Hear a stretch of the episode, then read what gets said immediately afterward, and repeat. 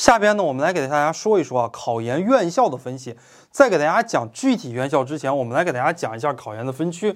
大家看这张红的、黄的的图，我们就可以看出来，考研呢它是分成两个区的。红色的地区呢叫做一区啊，黄色的地区呢叫做二区。我们先看一些二区的这些省份。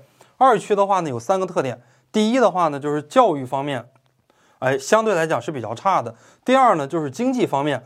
发展也是比较滞后的。第三呢，就是人口相对来讲是比较少的。那么我们看二区，我们就知道一区了。一区三个特点也是这三个特点：第一，教育发展比较优秀啊；第二，经济发展比较好；第三呢，人口众多，至少人口都是在六千万或者八千万以上的这样的一些区啊。这个呢叫做一区。